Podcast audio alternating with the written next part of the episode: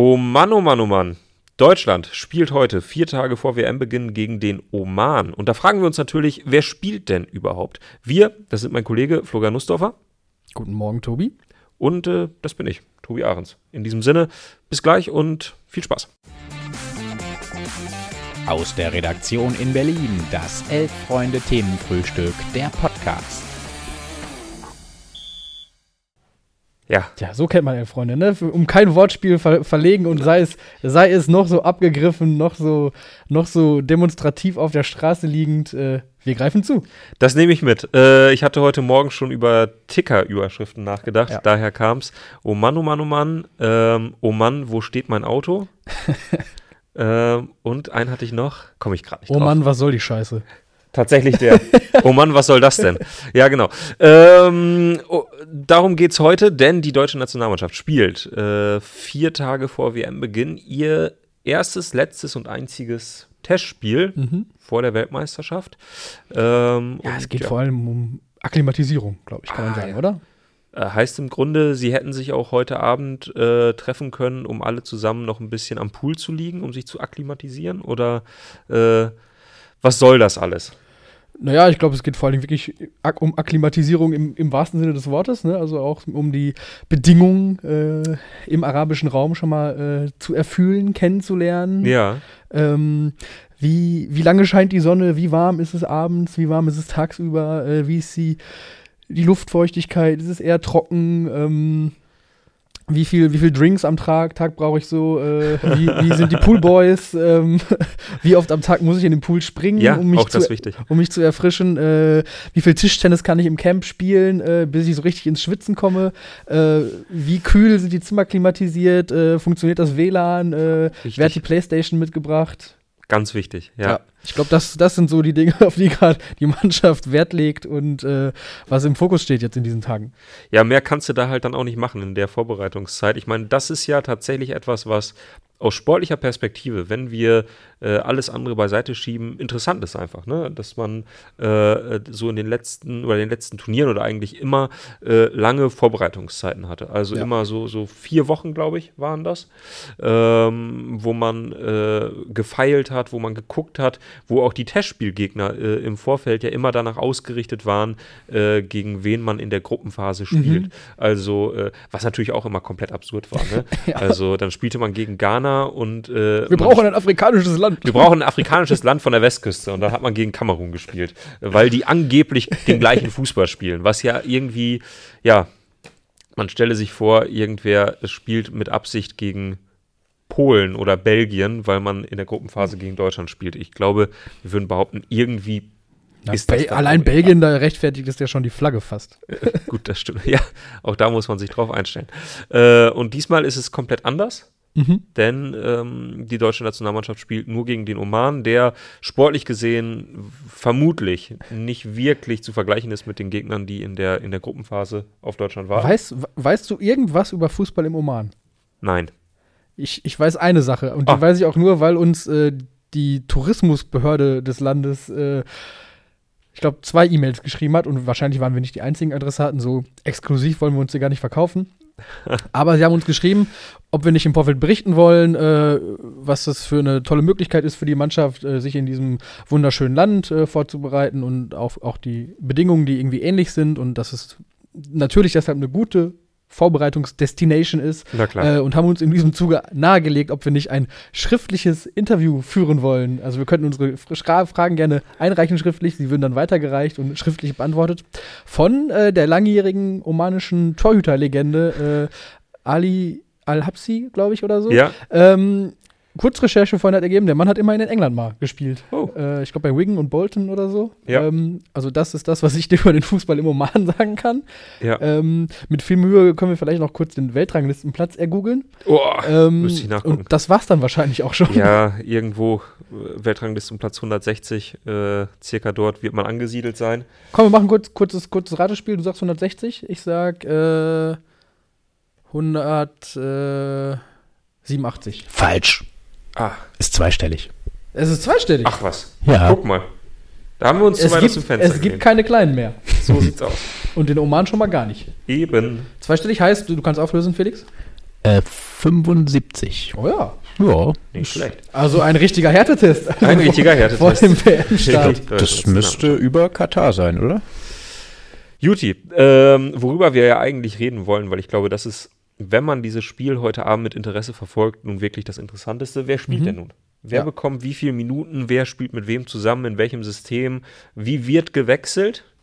Äh, und vielleicht, äh, lieber Kollege Nussdorfer, machst du einfach mal so einen, so einen kleinen Tipp oder wir gehen zusammen Wir können, durch. wir können zusammen durchgehen, würde ich sagen. Und ähm, ich glaube, um zwei Fragen schon mal leicht vorweg zu beantworten. Also, wie wird gespielt? Ich glaube schon, dass Flick versucht, ne, Generalprobe, er wird da jetzt nicht äh, mit Amel Bella Kotschap in der, im Sturm um die Ecke kommen, um Ja. mal was, was auszuprobieren. ja, das stimmt. Äh, sondern er wird, glaube ich, so anfangen mit der besten Elf, die er glaubt, zusammenstellen zu können. Ja. Und äh, dann wird er aber viel wechseln, ja, um dann hinten raus doch noch mal ein bisschen was, ne? Und auch um keine Verletzungen zu riskieren und ähm, um ein bisschen was zumindest auszuprobieren. Aber ich glaube, die Mannschaft, die auf dem Rasen stehen wird, ist das, äh, vorbehaltlich der Verletzungen, die ja gerade noch so ein bisschen sind bei Müller und Rüdiger, ja. äh, das beste Besteck. Das beste Besteck, wobei das ist ja äh, immer interessant, eine Strategie eines Trainers. Ich glaube nicht, dass es unbedingt die potenzielle Startelf sein muss, die heute von Beginn an spielt, sondern es sind vielleicht zwei, drei Kandidaten in der Mannschaft, äh, die er mit den anderen acht, neun, die er eben in der Startelf sieht, zusammen sehen will, Mhm. um, zu, um zu schauen, okay, passt das jetzt? Also äh, als Beispiel, er ist sich unsicher, ob er auf der 10 Musiala oder Harvard spielen lassen soll. Mhm. Jetzt nur, Ja. einfach nur Gedankenspiel. Äh, und er sieht Musiala ein bisschen vorne aufgrund der Leistung im, äh, äh, in der Liga, in der, in der aktuellen Saison. Dann könnte es natürlich sein, dass er äh, heute von Beginn an mit Harvard startet, weil er Mhm. eben sehen will, okay, ich habe da so ein bisschen meine Zweifel.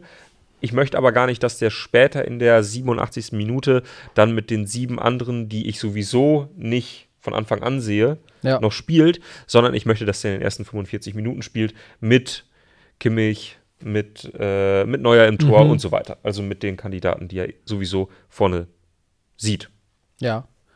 So, das Ja. ist meine These. Okay, ähm, kann ich erstmal wenig gegenhalten, glaube ich, weil es natürlich auch noch dann hinzukommt äh, bei den drei Gruppenspielen, äh, dass es recht unterschiedliche Gegner sind. Ne? Also, äh, wo dann eventuell auch noch er sich Gedanken macht, dass er vielleicht äh, gegen die japanische Innenverteidigung äh, eher Havertz dann vorne sieht oder so. Ne? Also, das. Äh, mag sein.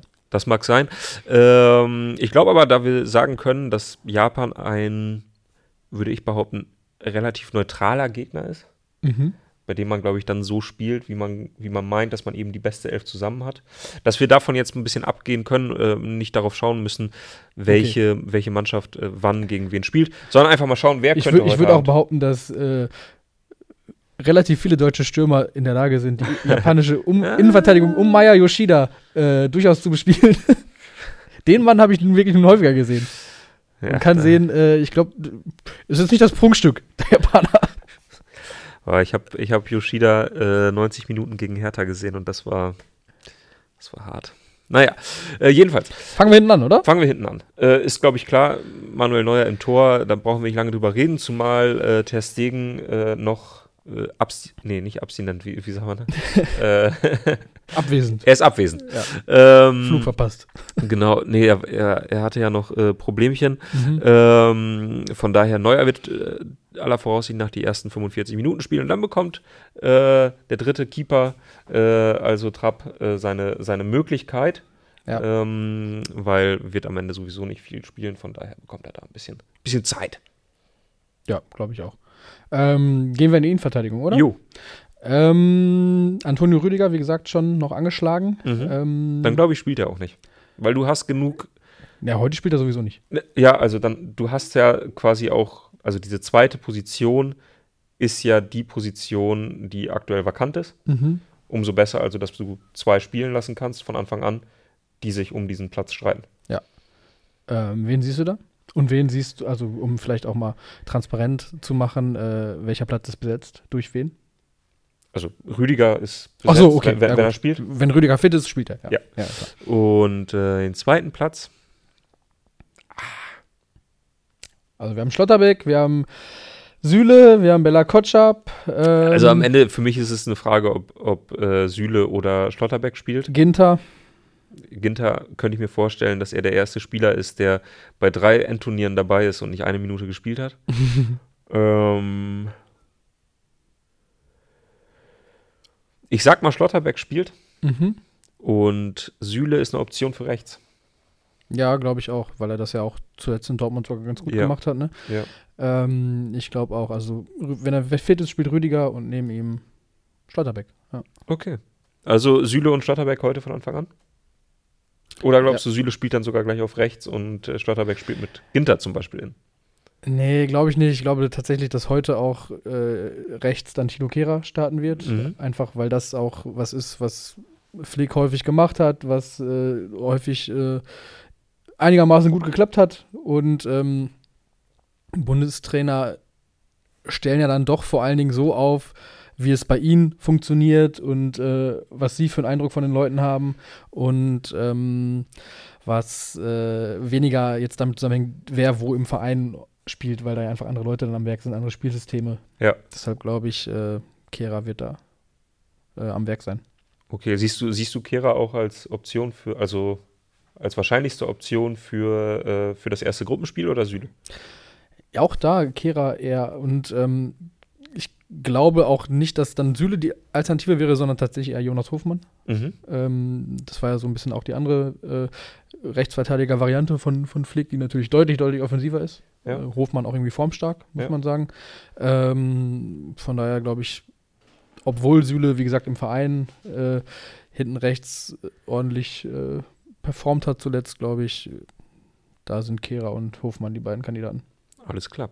Ähm, halten wir fest, wird auf jeden Fall interessant, äh, wer da heute wie spielt und wie viel Zeit Niklas Süle möglicherweise auf der Rechtsverteidigerposition bekommt. Ansonsten schaue ich kurz auf die Kommentare, denn ich habe gerade was Interessantes gelesen. Michel schreibt, krass, kein Bayern-Innenverteidiger, gab es das schon häufig. Und tatsächlich frage ich mich gerade, wann es das letzte Mal war, dass wir gar keinen Innenverteidiger der Bayern hatten und ich würde behaupten, es war 2006. Mertesacker und Metzelder hinten drin.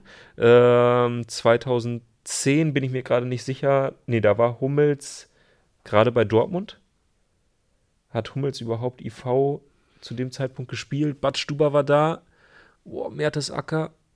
Bin ich mir unsicher. Friedrich? Ja, ja. Ich kann es dir gerade, also wann ist Boateng zu Bayern gegangen? Das war später, ne? Mhm. Gut. Ähm, dann sind wir vielleicht. Das erste Mal seit 2000, seit nach 2014. Das können wir auf jeden Fall festhalten. Also vor 2014. Weißt du, wie ich meine? Egal. Juti. Äh, Linksverteidiger. Ja, David Raum, oder? Also, Ja. ja, das ist ja, eh- also, Krieg ich doch mal eine Chance? ja. Also, oder Christian Günther, meinst du? Ich würde mich freuen, wenn es Christian Günther wäre. Ja, ich auch. Aber naja, gut, wenn Raum wirklich in Topform ist, dann, dann soll er spielen. Dann Mhm. ist er auch besser. Aber ja, ich fand ihn so schwach in den letzten Auftritten bei der Nationalmannschaft, dass ich mich frage, ob es reicht. Naja. Ja, gerechtfertigte Frage, würde ich sagen. Aber äh, wie gesagt, ich glaube, dass da dann doch auch nicht so ganz viel Mut bei Bundestrainer ist, um dann äh, auf die Solidität eines Christian Günther zu setzen. Juti, dann äh, lass uns schnell äh, weitermachen mit der Doppel-6. Wen siehst du heute Abend auf dem Platz? Äh, Kimmich und Goretzka. Also, Du meinst, Gündogan sitzt auf der Bank? ja, glaube ich irgendwie. Also, ich, das finde ich halt so unfassbar schwierig. Also, ich finde, da sind halt drei Spieler. Ähm, mit Gündogan hast du ein bisschen mehr Offensive, glaube ich. Ein äh, bisschen weniger Physis, als Goretzka sie mitbringt. Also, ich glaube, Kimmich ist gesetzt. Aha. Ähm, das ist halt so wirklich, da musst du dann Entscheidungen treffen, äh, die man wirklich dann vielleicht vom Gegner abhängig machen kann, ob man eher auf Physis setzt mit Goretzka oder eher auf äh, ein bisschen mehr Weitsicht, Spiel, Intelligenz, wie sie Gündogan mitbringt, würde ich sagen. Okay. Also das wäre so mein, da würde ich wirklich sagen, da ist es dann vielleicht gegnerabhängig. Okay.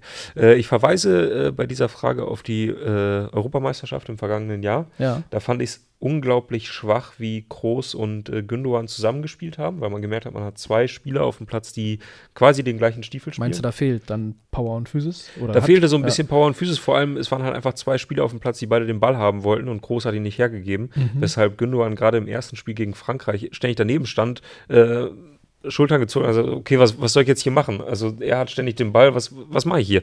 Wobei ähm, man ja auch ähm, mal sagen muss, sowohl Goretzka als auch äh, Gündogan können natürlich auch irgendwie einen weiter vorspielen. Ne? Gündogan macht es ja im Verein gerade auch, vor allen Dingen. Ne? Da ist ja. er ein bisschen weiter weg von der 6 eigentlich sogar. Stimmt, aber ich glaube, da kommen wir gleich zu und werden sagen, dass dieser Platz besetzt ist. äh, von daher, meine persönliche Meinung ist ja immer noch, äh, lasst Kimmich Rechtsverteidiger spielen, aber es wird wohl nicht zu machen sein. Ähm, deswegen sage ich heute, Entschuldigung, ähm, lasst äh, ja, mit Kimmich und Goretzka spielen, weil Goretzka hat eine krasse Power nach vorne. Das hat man eben mhm. halt auch bei der Europameisterschaft gesehen. Mit ihm wurde es meiner Meinung nach immer besser, weil er was mitbringt, was die anderen nicht haben. Eben diese, diese krassen Läufe nach vorne. Ähm, von daher glaube ich, Kimmich und Goretzka starten, beziehungsweise starten vor allem im ersten Gruppenspiel dann. Ja, ja, kann ich mir auch gut vorstellen. Ähm, gehen wir eins weiter oder gehen wir auf die Außen?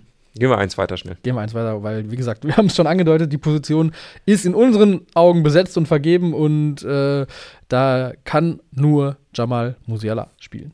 Absolut. Ist der Real Deal aktuell. Alles oder? andere wäre ein Verrat am Fußball.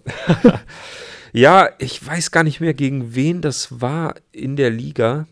Es gab so eine Szene, wo er gegen also es war kürzlich vor, vor drei, vier Wochen, mhm. wo er gegen äh, drei, vier Gegenspieler am 16er steht und nur mit so einer mit so einer Links-Rechts-Kombination, also, also wirklich nur kurz den Ball klatschen la hat lassen, sich da so durchdribbeln. Ich dachte so, Alter, das habe ich lange nicht mehr gesehen, von gar keinem auf der Welt. Mhm. Und ähm, man fragt sich da manchmal, ich will es nicht übertreiben, aber wie war das, als Lionel Messi zum ersten Mal gespielt hat und vielleicht Leute gemerkt haben, so, hey, der ist ein bisschen besser als die anderen. Ja. Es erinnerte so ein bisschen daran. Ich will es, ich will's, wie gesagt, nicht übertreiben, aber ungefähr auf diesem Niveau bewegen wir uns gerade. Der 18-jährige Lionel Messi, der 18-jährige, 19-jährige Jamal Musiala.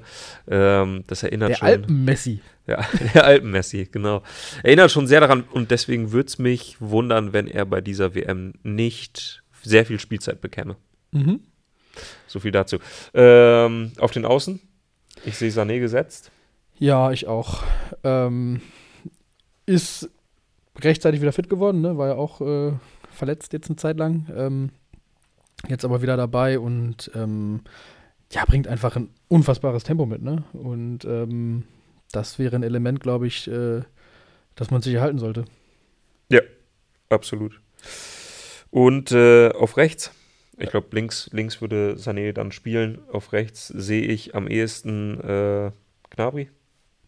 Ich finde ihn immer stark im äh, Nationalmannschaftstrikot. Ja, auch. Und naja, stark ist er auch zuletzt im Bayern-Trikot, muss man sagen. Absolut, äh, absolut in Form. Ähm, da ist dann, glaube ich, ein bisschen die Frage. Ne? Also, Gnabry ist, glaube ich, auch einer, den Flick vielleicht auch vorne drin spielen lässt. Ähm, in seinem 4-2-3-1. Ja.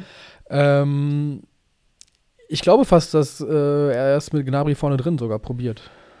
Meinst du wirklich? Ja. Hm. Nee. Und äh, rechts dann Jonas Hofmann. Ah, jetzt wird's wild. Um so ein bisschen, wild, um so ein bisschen äh, Kehra auch äh, die, äh, wenn er, wenn hin recht nämlich Kehra spielt, um da so ein bisschen äh, für Schwung auch zu sorgen. Kehra und Hofmann auf der rechten Seite der deutschen Nationalmannschaft bei einer Weltmeisterschaft. Sagt auch einiges aus, ne? Nee, nee, das, das löst bei mir gar nichts Ja, okay, dann sagst das, du Gnabi rechts und wer spielt vorne drin? Äh, Harvards im ja. Zweifel. Oder Füllkrug. Ich glaube, dass, also ich glaube zumindest, dass Füllkrug heute, ähm, das ist keine, keine ähm, Bold Prediction, aber. Ja, der muss, also er muss ja heute Spielzeit bekommen, einfach da, auch um es auszuprobieren. Ja. ja. also alles andere wäre ja dumm. Sonst nimmst du ihn nicht mit und genau. von daher kriegt er heute mindestens 45 Minuten, wahrscheinlich die zweiten 45. Und dann wird sich zeigen, ob der Mann nicht einer ist, gerade gegen Japan. Mhm. Gerade um vorne ein bisschen äh, ja, Höhenluft zu schnuppern, sage ich mal vorsichtig, äh, um dort anspielbereit zu sein. Da sehe ich ihn. Ich sehe ihn. Okay. Und ich würde mich freuen, sowieso. Ich mich auch, aber ich habe jetzt auch eher so das gesagt, was ich glaube. Was, äh, Ich war, ich war in, Hansi, in Hansi seinem Kopf. In, in, was in Hansi sein Kopf. Alles klar. Ja. Juti, äh, haben wir das besprochen? Ähm, wir warten äh, der Dinge, die da kommen. Ähm, Rittersport, Rittersport Fanschreib. Bei der WM 2006 war Messi 19 und danach erst wurde er ein richtiger Superstar. Stimmt, Messi hat bei äh, der WM 2006 keine Bäume ausgerossen auch, ne? Also, nee, nee. Ähm ich habe ihn tatsächlich live gesehen damals gegen Serbien und Montenegro, war es zu der Zeit noch. Ja. Äh, bei dem 6 zu 0 auf Schalke. Ich wollte gerade sagen, das war auf Schalke, ne? Das war auf Schalke, es, war, es gab dieses eine wunder, wunderschöne Tor. Wo er so aus der Distanz reinzirkelt, oder? Nee, nee, wo sie vorher, ich meine, 62 Ballkontakte ah. ohne Gegner äh, ja. hatten. Ich glaube, es war das 2 zu 0. Es war unfassbar. Nach dem Spiel natürlich sowieso 6-0 für Argentinien. Dachte man, okay, hier haben wir den kommenden Weltmeister gesehen, ja. denn sie waren sehr, sehr, sehr, sehr gut. Krass, wie Argentinien damals aber auch für so einen unfassbaren, das war ja auch deren Trademark, ne? Und deren Spiel, dass sie den Ball haben so unfassbar lange zirkulieren lassen, ne? Wie man es später dann von Spanien oder Barcelona irgendwie auch vor allen Dingen dann gewohnt war. Ja. Ähm, heute würde ich sagen, steht Argentinien auch irgendwie für eine andere Art Fußball, ne? Ja, mehr physisch, ne? ja. Ähm, und damals wurde Messi eingewechselt, hat noch das 6 zu 0, meine ich, gemacht. Mhm. Ansonsten aber, wie gesagt, wenig, wenig Spielzeit bekommen. Ja. Ähnlich zum Beispiel äh, oder eine ähnliche Geschichte wie bei Diego Maradona, der ja zu äh, seiner Anfangszeit eigentlich bei der WM 78 erwartet wurde und dann mhm. nicht mal nominiert worden war. Stimmt. Äh, weshalb er lange Schwierigkeiten auch mit dem argentinischen Fußballverband hatte, weil er dachte, ey, ihr habt mir hier was genommen. Naja. Ihr habt mir ein Genie nicht erkannt. So Aber muss man aus. sagen, äh, Musiala dann heutzutage weiter als Messi 2006 wahrscheinlich, ne? Also wird man. Zumindest in der Nationalmannschaft. Ja, wobei Messi hatte damals gerade die Champions League gewonnen. Ja, aber ich meine in, in, der Nationalmannschaft. Also äh, ich glaube, Musiala ist eher in der Lage, da äh, der deutschen Nationalmannschaft seinen Stempel aufzudrücken oder auch zu, zu scheinen, als dann. Ja, gebe ich dir recht. Auf der anderen Seite äh, spricht das, glaube ich, eher für Argentinien zu der Zeit und gegen die deutsche Nationalmannschaft, dass die Nationalmannschaft auf diesen Spieler, was ja nicht schlimm ist, aber auf diesen Spieler angewiesen ist gerade. Mhm was vielleicht zu einer anderen Zeit gar nicht so der Fall gewesen wäre. Und Argentinien, ja, hatte damals auf verschiedenen Positionen so unfassbare Spieler, äh, dass sie sich den Luxus erlauben konnten, okay, einem, ja. einem 19-jährigen Lionel Messi zu sagen, komm du mal mhm. später. Mhm. Naja. Und zeig der Welt, dass du besser bist als Mario Götze. Oh. Gott, dieser Satz. Der ich wäre so, wär wirklich so froh. Der gehört wenn, in den Giftschrank, ne? Der gehört wirklich in den Giftschrank. Ich ja. wäre so froh, wenn das, wenn das bald vorbei wäre. Gut, kommen wir kurz äh, zu äh, Werbung und Anzeigen. Nämlich, äh, es gibt noch relativ wenig Daumen für diese Folge. Lasst da gerne ein bisschen mehr da. Abonniert uns gerne. Äh, gerade vor der WM äh, freuen wir uns über jeden neuen Abonnenten, der da kommt. Äh, dann wollen wir darauf aufmerksam machen, dass unser lieber Ex-Praktikant Jan-Erik eine Umfrage gestartet hat ähm, für einen äh, neuen Elf Freunde Podcast. Mhm. Wir wollen eure Meinung wissen. Was muss sich ändern? Was soll sich ändern? Wovon wollt ihr mehr hören? Wovon wollt ihr weniger hören? Wollt ihr es lang oder kurz? Äh, wie auch immer.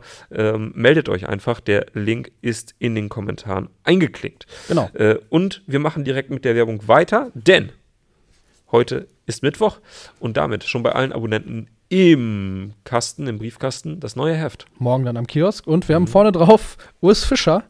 Tut Trainer. uns leid, Union Berlin. Das Tut war's. uns leid, Union Berlin. Äh, das war's dann mit der Meisterschaft. der Coverfluch äh, diesmal schon quasi vor Heft erscheinen. Stimmt. Zugeschlagen. Wir haben nichts damit zu tun. Also wir weisen eigentlich jegliche Schuld von uns und ähm, empfehlen aber natürlich das Interview, das große mit Urs Fischer trotzdem. Ja. Ähm, Muss man dazu sagen, gemacht von Christoph Biermann. Ein ich würde sagen, ein Journalist, der ihn kennt wie kein zweiter. Genau. Denn er war ein Jahr lang ja embedded. Er geht bei, bei, Union ein und aus. So. Und das liest man im Interview durchaus auch an, äh, aber das äh, nur im positiven Sinne, äh, denn äh, Urs Fischer gilt ja als jemand, der sich sehr auf den Job konzentriert, der wenig Preis gibt von seinem Privatleben. Eigentlich kein, kein Labertyp. So. Kein Laberkopf. ähm, und äh, ich glaube, Kollege Biermann hat da wirklich alles rausgeholt, was man rausholen konnte ja. aus dem Mann, der Union Berlin vielleicht noch zum deutschen Meister macht. Ja. Oder zum Champions League Teil. Mindestens. Ja. Du hast äh, Diego Maradona erwähnt. Auch darüber gibt es oh, was ja. im Heft, nämlich äh, über seine Jünger, denn es gibt ja auch äh, die Iglesia Maradoniana, also die Maradona-Kirche in Sag's Argentinien. Doch mal. Iglesia Maradoniana. Mm. Mit vielen, vielen Anhängerinnen und Anhängern und äh, oder Jüngern, ja. wie man in dem Fall vielleicht sagen sollte. Ähm, und da war so ein bisschen die Frage, wie gehen die jetzt eigentlich gerade mit der WM um, mit Maradona selbst, der in Argentinien ja auch in der Kritik steht für vieles, für seinen Drogenkonsum, für äh, es gibt Missbrauchsvorwürfe gegen ihn. Also so verehrt, wie wir das von außen immer sehen wollen, wird er in Argentinien gar nicht ausschließlich. Und ähm, die Maradona-Kirche hat jüngst Weihnachten gefeiert. Das tun sie immer, wenn Diego Geburtstag hat.